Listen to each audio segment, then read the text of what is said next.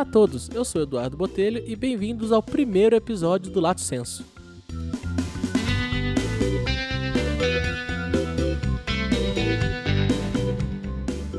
Hoje eu recebo comigo o professor Carlos Gonçalves Júnior, que é mestre e doutor em Direito de Estado e pós-doutor em Democracia e Direitos Humanos, advogado e professor da Pontifícia Universidade Católica de São Paulo. Tudo bem, Carlos? Tudo bem, Eduardo? Tudo bem. Recebo comigo também o mestre e doutorando em processo civil pela Pontifícia Universidade Católica de São Paulo, advogado e professor da Unitar em Campinas, Eduardo Aranha. Tudo bem, Edu? Tudo bem, Eduardo? Tudo bem, Carlos? Boa tarde. Boa tarde, Eduardo. Hoje nós vamos falar um pouco sobre como essa pandemia do Covid-19 pode afetar nossas eleições municipais em 2020.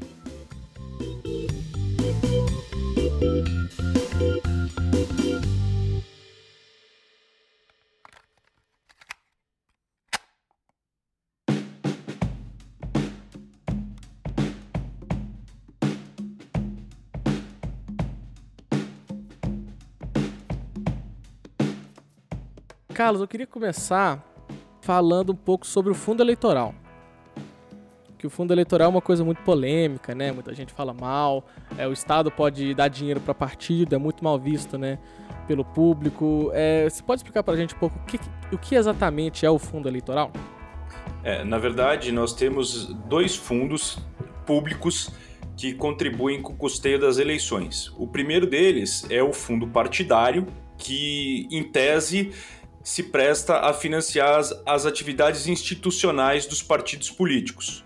No entanto, os partidos podem usar recursos desses fundos, podem alocar recursos desses fundos para as campanhas eleitorais. E há também um fundo especial de financiamento de campanha que foi criado com a reforma eleitoral de 2015, quando se reconheceu em lei a impossibilidade das doações de pessoa jurídica, estabelecendo uma, um, um financiamento para as próprias eleições. Então, é reservado do orçamento da União uma parcela de recursos que é aprovado pelo, pelo parlamento para que se financiem as campanhas eleitorais propriamente ditas. Então nós temos o fundo partidário, que é destinado à vida institucional dos partidos, mas que, no entanto, podem ter seus recursos alocados na, nas campanhas eleitorais, e há este novo Fundo Especial de Financiamento de Campanha, que é, é destinado exclusivamente para o financiamento das campanhas eleitorais. Como se fosse para compensar a, a proibição da, da doação de empresa, né? Exatamente. Esse foi o argumento trazido pelo Congresso Nacional ao aprovar essa alteração legislativa com a criação desse novo fundo. E esse investimento de direito público exclusivamente para eleições, para campanha eleitoral? A, a, nossa Constituição, no artigo 17, é, prevê e garante aos partidos políticos acesso ao, ao, fundo partidário, aos recursos do fundo partidário. Então, é, ele é constitucional. E não só é constitucional, mas é também um instrumento democrático, porque ele possibilita que todos os partidos, independentemente do apoiamento econômico que, que eles venham a ter, é, é, tenham recursos para poder disputar as eleições. O que não significa dizer que é, a, apenas o financiamento público torna o sistema mais democrático. Na minha visão, o sistema mais democrático é um que garante o mínimo essencial para o funcionamento institucional dos partidos e que os partidos possam também se financiar com a sociedade civil, recebendo é, doações tanto de pessoas físicas quanto de pessoas jurídicas. Lembrando que a democracia é um processo complexo e que custa caro. E a sociedade é que deve financiar esse, esse processo. Como que os partidos têm acesso a esses fundos? Eles têm acesso de forma proporcional, não é? Isso, os partidos vão ter acesso ao, fun ao fundo partidário e ao fundo especial de financiamento de campanha de acordo com a votação que receberam na última eleição para a Câmara dos Deputados. Então, essa é a base de cálculo que, que vai determinar o quanto, qual a parcela que os partidos terão do fundo partidário e do, e do fundo é, especial de financiamento de campanha. E ele pode distribuir da forma que ele quiser, entre os, entre os municípios, né, entre as campanhas federais. Exatamente. O partido recebe esses fundos e depois ele distribui de acordo com as diretivas do próprio partido. Ele tem uma ampla autonomia organizacional e funcional para poder distribuir esses recursos.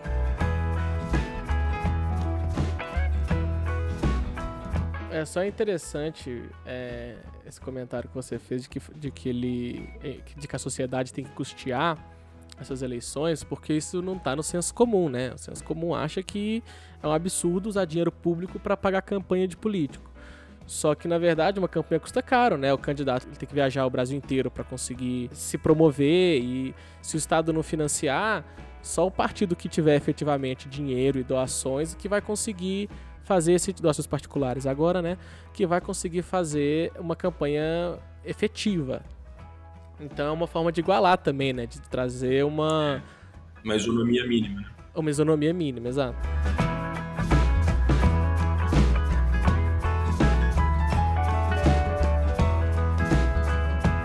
É, é, importante lembrar que em 2017 a emenda constitucional de número 97 inseriu o parágrafo 3 no artigo 17 da Constituição, estabelecendo que só terão acesso aos recursos do fundo partidário e acesso à rádio e televisão de forma gratuita os partidos que alternativamente tiverem ou 3% dos votos válidos distribuídos em pelo menos um terço das unidades da federação, com no mínimo 2% dos votos válidos em cada uma delas, ou os que tiverem elegido pelo menos 15 deputados federais distribuídos em pelo menos um terço das unidades federativas.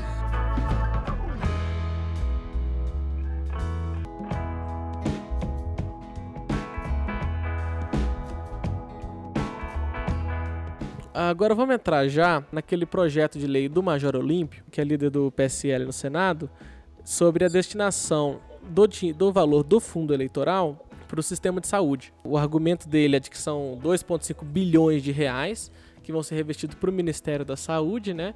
Para poder ajudar nessa luta contra a pandemia do coronavírus. Mas de que fundo que é, É do fundo, é do fundo partidário ou do fundo de campanha? Abarca, abarca os dois. Ah, dos dois? não tem mais eleição. Não tem mais eleição, né?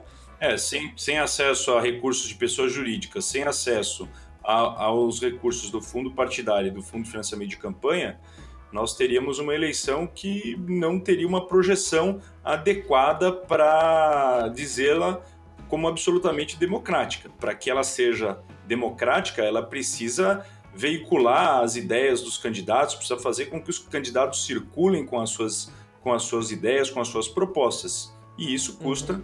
dinheiro, né? E sem dinheiro vai ficar um pouco é, limitada a, a discussão eleitoral. Ainda mais neste contexto de pandemia em que o convívio social já está restrito.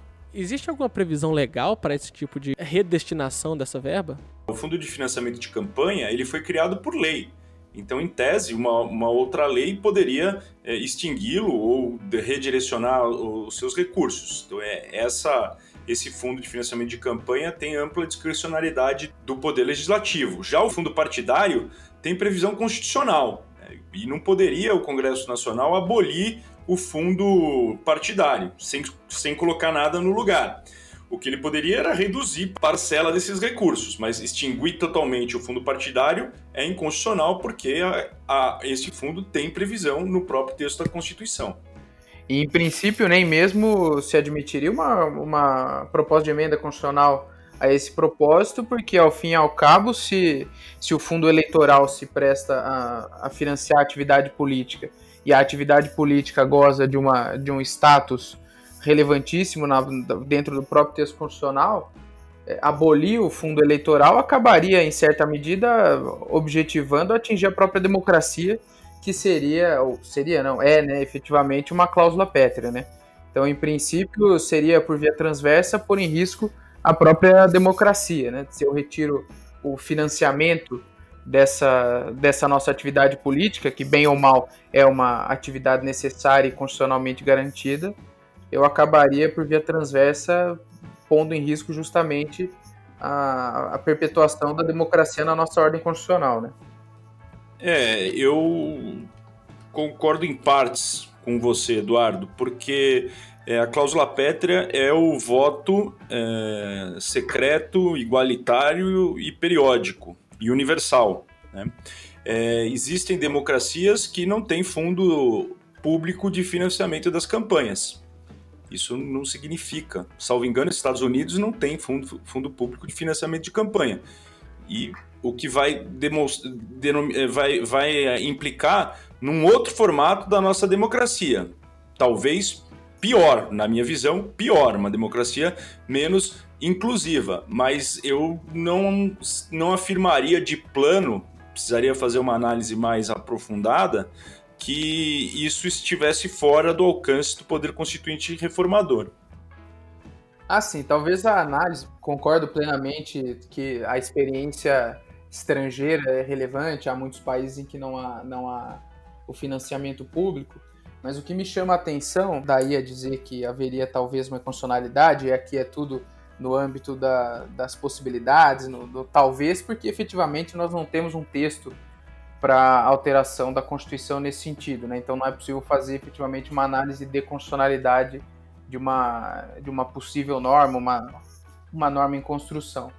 O grande problema que eu vejo, que, que daí afrontaria talvez o nosso sistema democrático, seria o fato de que nós estamos, é, o nosso histórico é, eleitoral se baseia não 100% num financiamento público das campanhas, né? Sobretudo porque antes disso, quando era possível ainda, eram possíveis ainda as doações por empresas, né, pessoas jurídicas, o fundo eleitoral em si não, não existia, existia só o fundo partidário, sempre houve uma ou outra crítica a destinação de recursos públicos para essa atividade, mas enfim, o fato é que as campanhas efetivamente eram, eram financiadas pela iniciativa privada, pelos particulares em uma menor escala, mas ainda assim é, não havia efetivamente o um empenho da, do, do dinheiro público nessa atividade. Agora, o grande problema, na minha visão, seria do dia para a noite, entre aspas, haver uma uma redestinação, como disse o Eduardo, desses recursos públicos. Nossa democracia se acostumou a isso, né? Nossa democracia acabou se, se moldando a essa realidade jurídica de não poder mais haver doação de pessoa jurídica. Criou-se uma, um, um fundo próprio para essa finalidade, e eu concordo com você quando você diz que realmente a sociedade tem que financiar a política, porque a, efetivamente a política só existe em razão da sociedade, disso que nós formamos, né, como nós formamos um, um grupo social. Então penso que talvez uma emenda constitucional em abstrato não pudesse realmente atingir a democracia, porque os países, como você bem mencionou, Carlos, tratam do, da questão eleitoral sem necessidade de um financiamento público. O grande problema é que nós precisaríamos internalizar isso. E a nossa realidade é justamente essa, é um financiamento público e que do dia para a noite deixaria de existir. Então, do dia para a noite, entre aspas, os nossos políticos não saberiam mais fazer a política, porque de um lado não poderiam obter financiamento de pessoas jurídicas que por natureza têm maior disponibilidade de recursos, e de outro não teriam mais à disposição o fundo eleitoral. E obviamente eu não digo aqui não, não, avalizo campanhas multimilionárias, como reiteradamente nós vemos, quanto mais baratas as campanhas puderem ser, melhor. A devolução dos recursos do fundo eleitoral é um objetivo que sempre, na minha visão, se há de, de perseguir. Mas o fato é que talvez uma, uma norma que do dia para a noite retire esses recursos da nossa atividade política, é, atividade democrática e política, acabe, no nosso contexto social, inviabilizando efetivamente o exercício da democracia. Isso talvez demore algum tempo para haver uma adaptação da nossa sociedade a modelos de financiamento 100% privado. É, nesse ponto a gente tem uma, uma leve divergência. Eu acredito que, embora indesejável, é possível ao poder constituinte reformador é, remoldar a forma da nossa democracia. E o juízo de se será mais ou menos democrático é um juízo que esbarra em convicções ideológicas. Eu, pessoalmente, acredito que um financiamento mínimo público complementado com a possibilidade de se angariar recursos na iniciativa privada é o modelo mais adequado. Certamente que com um forte papel do Estado em fiscalizar é, é, esses recursos provenientes da, da iniciativa privada, coisa que talvez tenha sido o grande problema do financiamento privado. O grande problema do financiamento privado não foram os financiamentos declarados à Justiça Eleitoral, mas foram os financiamentos feitos às escondidas, os financiamentos feitos em caixa 2 de campanha. Mas essa é a minha posição. Isso não significa que não, não seria possível ao povo brasileiro, por meio de uma emenda à Constituição, alterar os parâmetros da nossa democracia, é, remetendo o financiamento das campanhas única e exclusivamente às pessoas físicas. Eu entendo que isso vai tornar a nossa democracia mais pobre, mas isso não vai aniquilar em absoluto a nossa democracia e, portanto, não, não estaria é, impedido o poder constituinte reformador de fazê-lo. Mas entendo o seu posicionamento e acho que tem toda a sua lógica. E do jeito que o Supremo Tribunal Federal tem se valido das prerrogativas dos demais poderes, eu não duvidaria que, ao julgar uma, uma, uma ação direta de inconstitucionalidade de uma eventual emenda que acabe com o fundo partidário, que reconheça a inconstitucionalidade de, dessa emenda. Mas, a meu ver, isso está dentro do, do espaço discricionário do poder constituinte reformador. Não, e apenas para esclarecer, concordo plenamente com, com você quando você diz que realmente uma, um financiamento público mínimo e um financiamento privado em maior escala, desde que controlado, concordo plenamente. Esse é o modelo que eu acredito também ser o modelo mais justo. O que eu acredito ser a razão pela qual eu acredito ser necessária a manutenção de algum financiamento público é um problema que talvez seja anterior a tudo isso que a gente está discutindo, que é a, aquela ideia que se tem da atividade política de que os políticos acabam representando interesses e não representando a sociedade. Realmente, democracia, ou pelo menos na minha concepção, é representar interesses, não é? Os 513 deputados são representantes de setores da sociedade. Os 81 senadores são representantes dos estados, mas que acabam representando setores majoritários nesses estados. Isso não significa dizer que a atividade política desses, desses representantes de setores sociais, de camadas sociais, é uma atividade antidemocrática. Na minha concepção, o que a, de, a perfeita democracia, se é que a gente pode chamar assim, seria aquela que garantisse a todos os setores da, da sociedade a possibilidade de eleger os seus representantes que vão exercer aí no, por meio do legislativo uma, uma democracia indireta, né? Eles é que vão efetivamente legislar. Dessa constatação, eu chego à ideia de que então é preciso que alguns setores tenham algum amparo do Estado porque efetivamente há setores da economia, setores da sociedade de modo geral, que têm condições de por si só financiar campanhas, ao passo que outros setores não têm questões sociais, questões econômicas, e que acabam redundando no, nesse problema político de representatividade. Então, para sintetizar esse, esse meu pensamento, acredito, como você, que um financiamento privado seja relevante, discordo da posição do Supremo quando passou a querer não ser mais possível o financiamento das empresas, como se fosse esse o problema. Como você bem destacou, Carlos, o grande problema era o Caixa 2, era aquilo que não aparecia. Se houver uma fiscalização muito mais acirrada e meios tecnológicos para isso surgem todo dia, creio que a nossa democracia seria muito mais saudável, porque ao mesmo tempo garantiria a representatividade dos setores sociais e garantiria que o Estado gaste menos ou, ou menos possível, né, com, com essa atividade, porque objetivamente o Estado tem que reduzir a sua, o seu gasto. Nós vivemos mesmo um problema numérico. Então, acredito que é, a longo prazo, concordo plenamente com você, o poder legislativo poderia plenamente modificar a nossa estrutura democrática, mas pensando especificamente sobre esse nosso momento e sobre essa, essa proposta que, salvo o melhor juízo, diz respeito ao coronavírus, né, a, a pandemia do Covid-19, penso que uma alteração tão abrupta, efetivamente do dia para a noite, acabaria colocando em risco, porque de repente as luzes se apagariam na nossa política. Não se saberia mais qual seria a, a forma de financiamento. Agora, obviamente, se houver uma contramedida ou uma medida secundária que acabasse alguma, alguma, de alguma maneira por garantir que as eleições efetivamente ocorram, porque, como, como você mencionou, as eleições custam caro e custam mesmo, é, mesmo as mais baratas ainda assim são caras, então aí eu, eu estaria plenamente de acordo com você. Nesse sentido, não, não haveria, na minha visão, um problema, à uma ofensa à democracia por uma alteração que redundasse na extinção ou na redestinação do fundo eleitoral e do fundo partidário.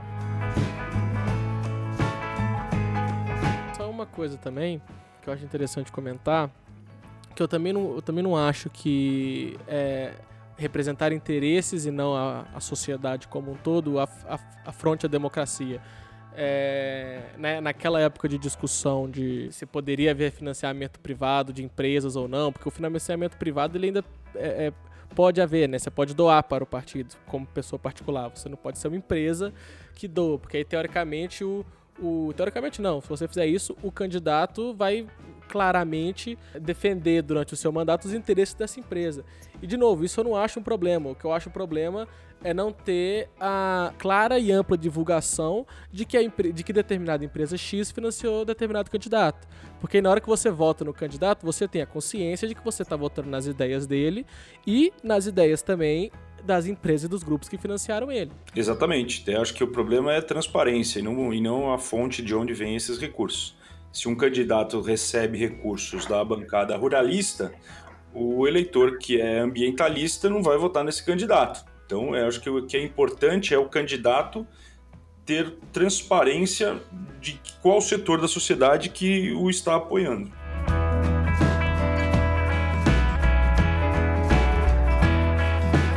Pensando de uma forma um pouco mais política aqui, é, esse tipo, de, esse tipo de, de redestinação do fundo, esse, esse, esse projeto de lei, enfim, é, isso vocês acham que necessariamente favorece o partido político que está no poder ou não necessariamente? Como que, como que vocês veem esse tipo de projeto? É, é claro que quanto menor a dimensão da campanha, mais favorece aquele que está no poder.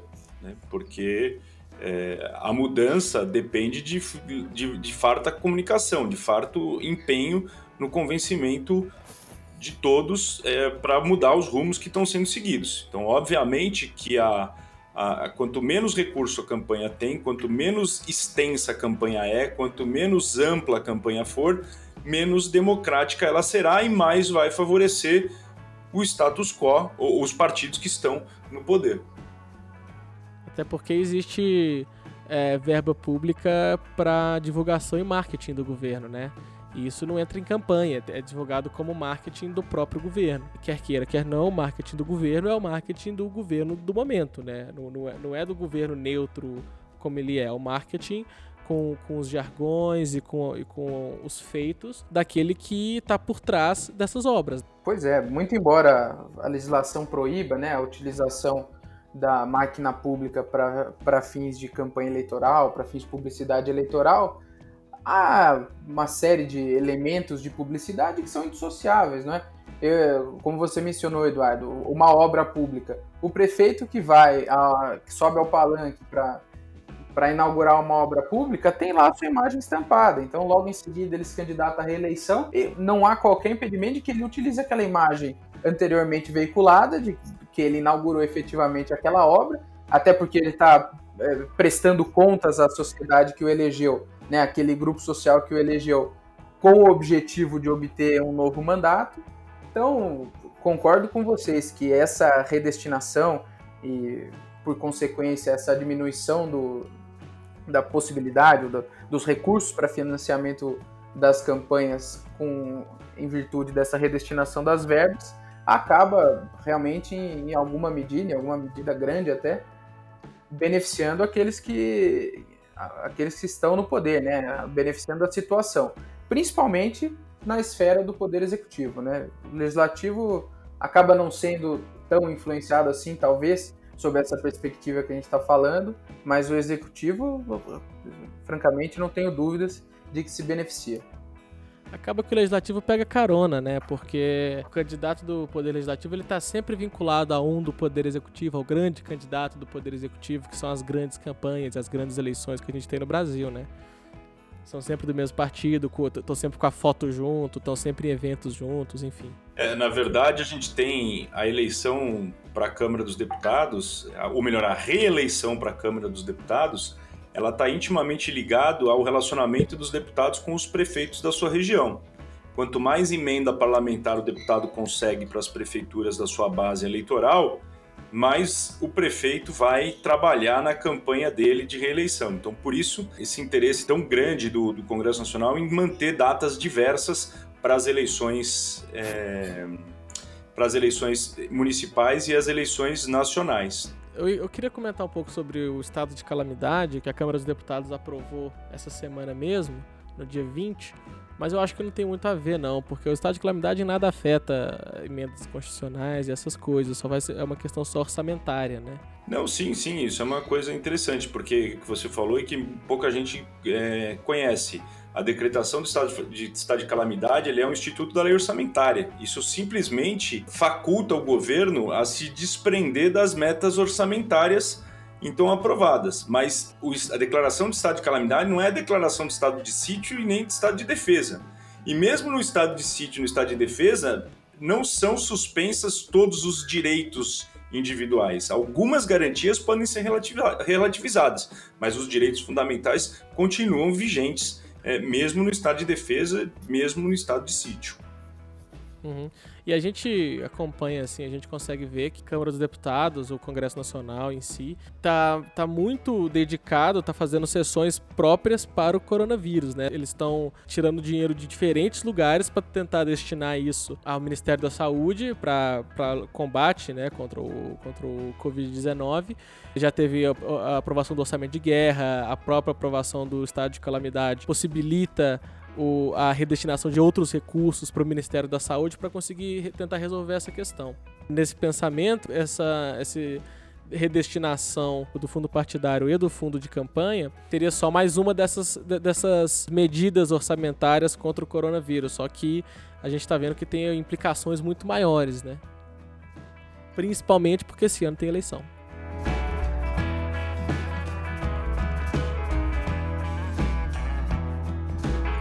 Andando um pouco mais para frente, existe um outro projeto de lei também do Major Olímpio que fala sobre o adiamento das eleições municipais de 2020 para 2022. E queria saber a opinião de vocês em relação a esse tipo de proposta. É absolutamente inconstitucional. Não existe nenhuma previsão de, de adiamento, né? Não, na Constituição não. E, e alterar a, a a data das eleições prorrogando mandatos, isso sim é uma afronta direta ao princípio republicano.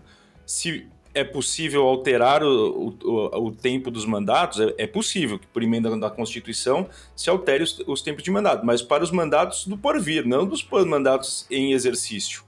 Uhum. Pois é, viola-se até a manifestação de vontade da população, né? Porque eu, quando fui às urnas em 2018, votei para presidente, governador, deputados e senador por um mandato de quatro anos, oito anos só para o senador. Então, objetivamente, nós, população, não podemos ser pegos de surpresa a despeito da situação que nós vivemos, né? Da, realmente da calamidade que nós vivemos. Mas o fato é que nós concordamos com um mandato de quatro anos ou oito, excepcionalmente, no caso do, do Senado. Agora, alterar a regra do jogo com a bola rolando, né, utilizando uma expressão mais, mais coloquial, acaba sendo, como o Carlos disse, e concordo integralmente, uma afronta é, incomparável ao texto constitucional, né? É, o argumento dele também é pragmático. Ele fala que a eleição custa caro, o valor que ele coloca é 1,5 bilhão de reais. Esse, esse, dinheiro poderia também ser redestinado para o sistema de saúde para combate ao coronavírus. Mas, de novo, não é, não é simples assim. A questão aqui não é só dinheiro, né? A gente tá falando, em primeiro lugar, como o Eduardo falou, da manifestação popular.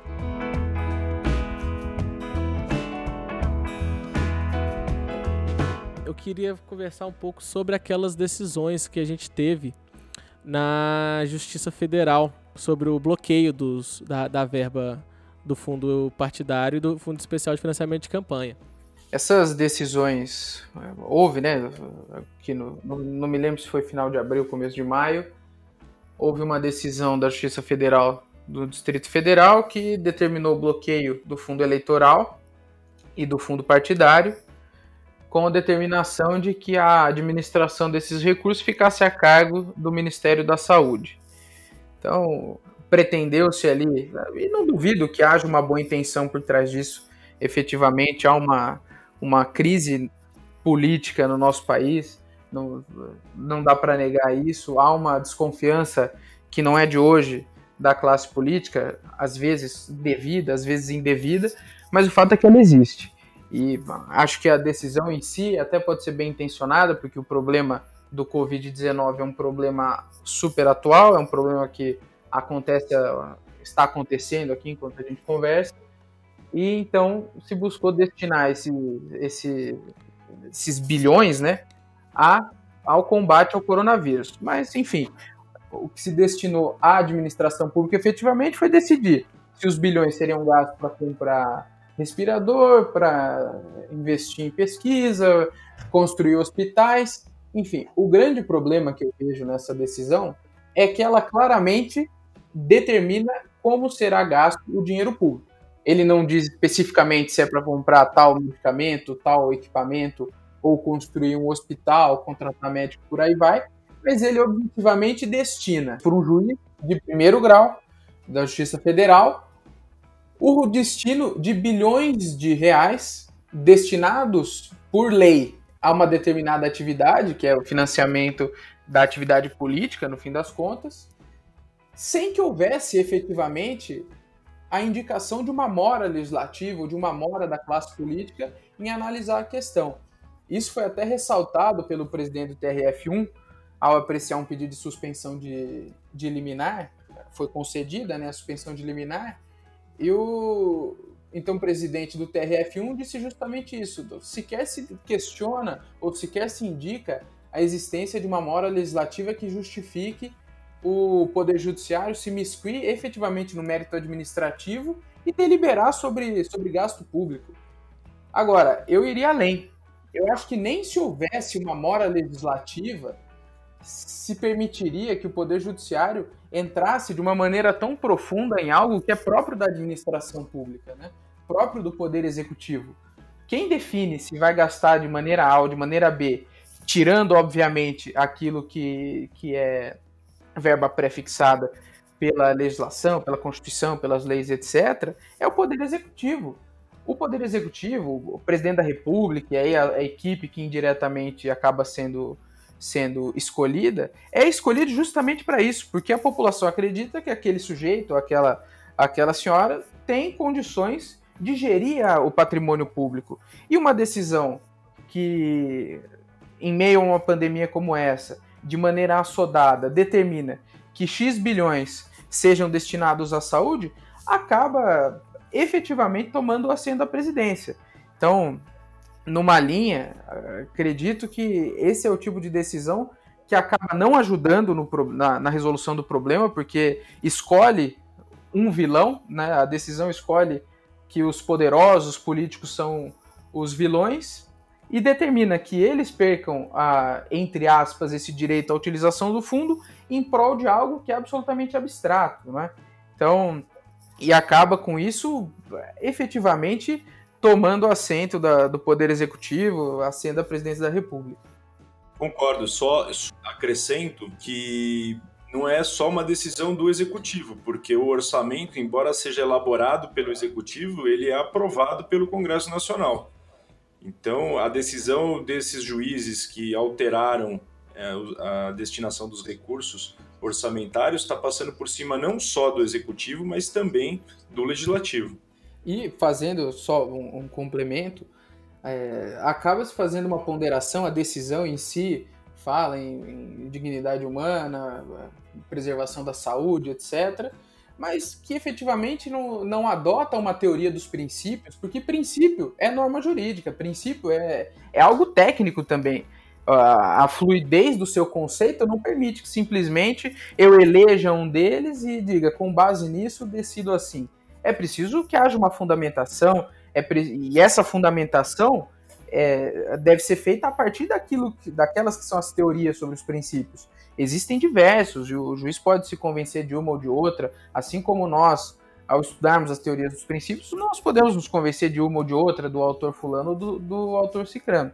Agora, simplesmente aplicar esses princípios é, trazendo para o mundo dos fatos uma consequência tão grave como essa, que é simplesmente destinar bilhões de reais que estavam destinados a algo e passar para outra atividade, sem um mínimo de, de fundamentação principiológica, uma fundamentação teórica, eu acho que a questão fica ainda mais, é, mais evidente, né? Esse ativismo judicial, essa tomada de, de posição do executivo e, como disse o Carlos, do próprio legislativo, porque efetivamente participa da, da formação do, do orçamento público, como, como destacou o professor Carlos. É, então a única forma realmente de redestinação desses fundos seria é, para o fundo eleitoral de campanha seria por meio de, uma nova lei, né? Porque ele foi criado por lei. E para redestinação ou extinção que seja do fundo partidário seria só por emenda constitucional, né? Exatamente, para extinguir o fundo por emenda constitucional, mas para é, alterar, é, a lei orçamentária já está aprovada, não teria como é, alterar a emenda à, à lei orçamentária é, por, por decreto, né? teria que ter um, uma emenda à lei orçamentária pelo, pelo Congresso Nacional.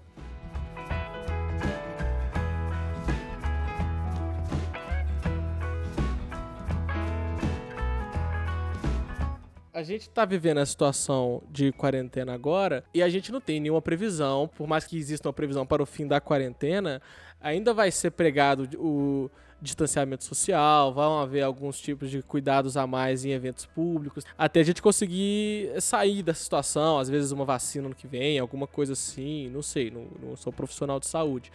Só que a questão é que no fim desse ano tem eleição. E eleição é o poder público fomentando uma aglomeração muito grande. Existe algum tipo de previsão de fazer uma eleição parecida com a eleição dos Estados Unidos, que seja de uma semana e que houvesse um tipo de rodízio para poder ter esse tipo de, esse tipo de aglomeração. É, isso seria possível. Nessa situação excepcional que nós estamos vivendo, eu, eu entendo que não, não viola a equação eleitoral. Isso não, não vai favorecer ou não ou prejudicar qualquer candidatura. Então, eu penso que medidas nesse sentido poderiam ser tomadas, tá? inclusive pelo próprio Tribunal Superior Eleitoral, que tem o dever de expedir resoluções para o melhor cumprimento da legislação eleitoral porque estaria trabalhando apenas uma, uma questão administrativa. Ela não vai criar ou retirar direitos de ninguém, vai simplesmente disciplinar o exercício desses direitos de uma forma diferenciada em razão do contexto atual. Só que a previsão de eleição no segundo domingo de outubro, ou terceiro domingo de outubro, se eu não me engano, é, não é constitucional? Sim, ela é constitucional, mas eu posso fazer uma interpretação da Constituição de que ela começa no dia 5 de outubro e perdura até o seu encerramento, né, em razão dessa pandemia. Não vejo um problema em se, em se alterar esse sistema. É, na verdade seria até uma, uma interpretação do, desse dispositivo constitucional, quando, quando diz que eleição o primeiro turno da eleição será realizado no primeiro domingo de outubro, com, o, com a própria preservação da saúde, né, que é, também decorre do texto constitucional.